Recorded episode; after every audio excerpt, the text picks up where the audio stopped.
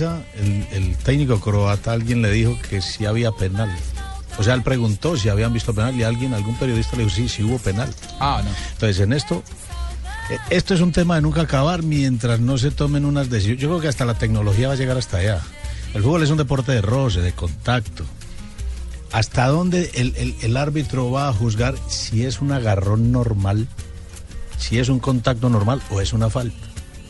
Claro. O sea, eso, eso, eso, eso todavía en otras, en otras, en otras situaciones ya el árbitro es, es determinado, ¿cierto? En el fuera de lugar, en otro tipo de faltas. En este, Más claro. en este tipo de situaciones el árbitro todavía va a tener un criterio muy personal. Es, es de, inter- de interpretación. Sí, pero en este tipo de jugadas, la única tecnología, como usted lo, lo está diciendo, No, yo lo digo porque yo veo ese básquetbol, yo me, me Sí. gusta la NBA y entonces ellos tienen una duda. Ah, espera un momentico. A la cámara. Está bien. Ahora, Sí, ¿el pero fútbol tiene un espíritu como para soportar eso? Yo puedo entender que la tecnología ayude si la pelota entró o no entró, como se va Sí, a poner pero para lo va otro no. en este mundial. Puedo eh, entender hasta que ayude, te diría en el offside. Ahora, en este tipo de jugadas que son de interpretación, Interpretación y apreciación. La cámara lenta y la fotografía no ayudan.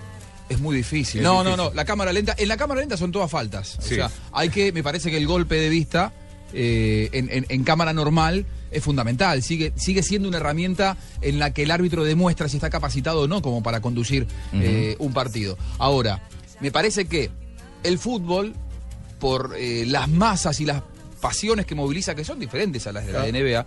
Ahora, supongamos, juegan eh, Atlético Nacional de Medellín con Millonarios un clásico, ¿no? Uy, sí. Atanasio. Girardot. No, no, usted dijo. Eh, Mejor, de hecho, no pudo poner mejor una, falta, una falta en el área de, de Atlético Nacional de Medellín. Sí. Eh, toda la gente reclama que es penal, pero el árbitro no lo marca, sigue la jugada de contragolpe.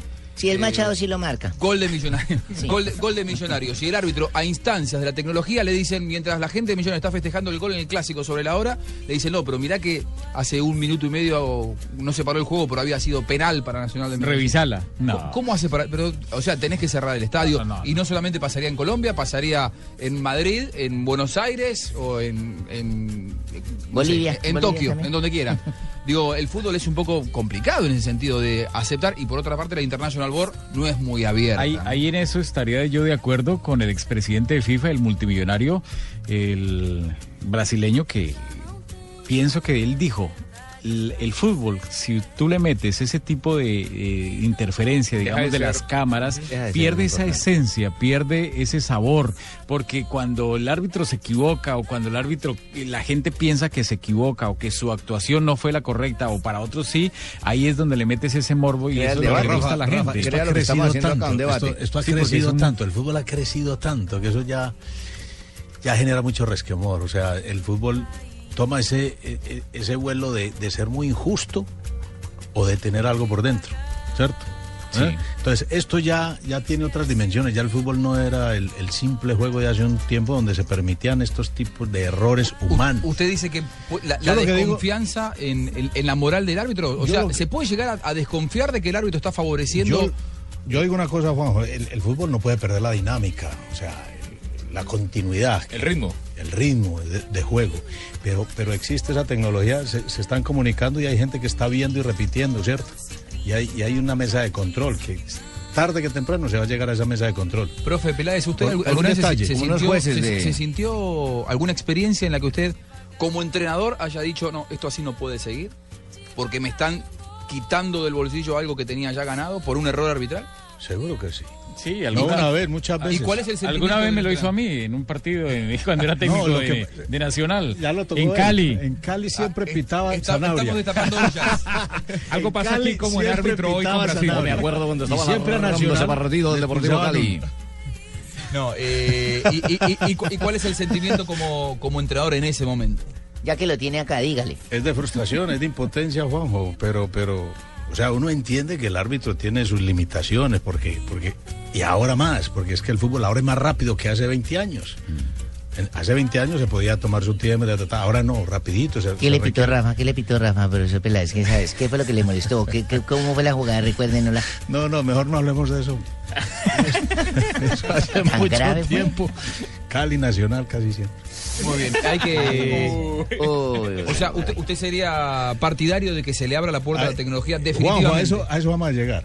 Sí. A eso vamos a No, llegar pero de- de, alguna forma, de- de no. algu- pero no, No. no, pero no, para quitarle la dinámica de juego. Pero no para quitarle La Pero International lo que dice el profe Peláez, disculpe Juanjo, Sí, sí, señor. tiene toda la razón. A mí me parece que desde una mesa como los tipo box que tienen los jueces Ahí ahí, sí. podrían decirle rápido al árbitro y en cuestión de dos tres segundos, no esperar a que la masa de gente celebre. ¿Me, me puedo poner el malo y generar polémica? Sí, Rafa, claro. eh, ustedes, los árbitros, dicen que el error forma parte del espíritu del fútbol. Sí.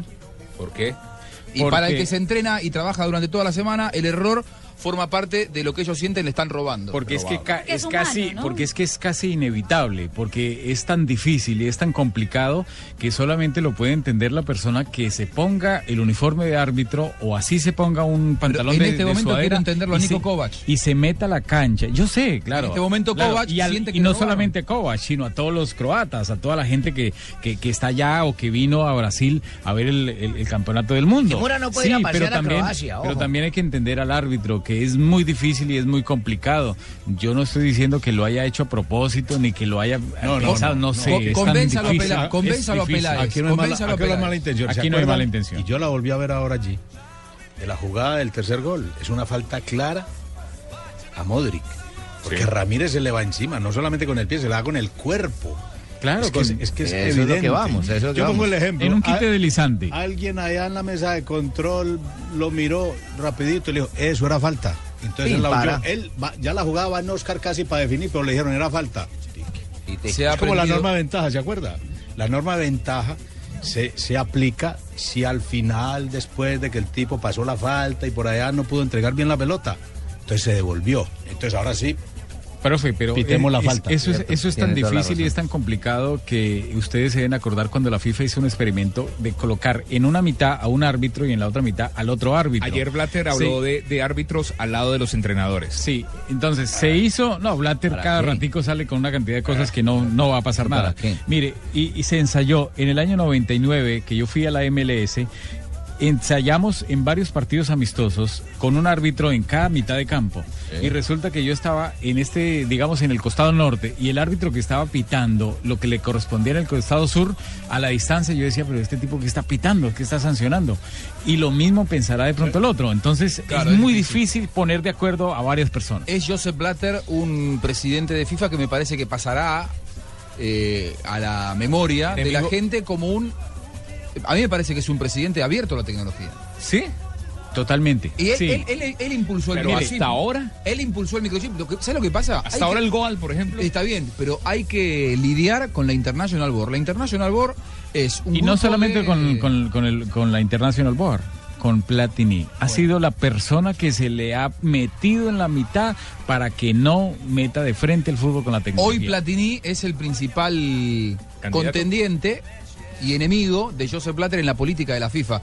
Luego de una pausa les vamos a contar por qué le conviene al fútbol sudamericano que, aunque muchos no les guste la gestión de Joseph Blatter, nos conviene que siga Joseph Blatter, porque si llega Michel Platini se van a llevar todo. ¿eh? Los europeos van a llegar 32 europeos al próximo mundial, más o menos, porque lo que quiere Platini es quedarse con esa media plaza que hoy tiene Sudamérica. Pero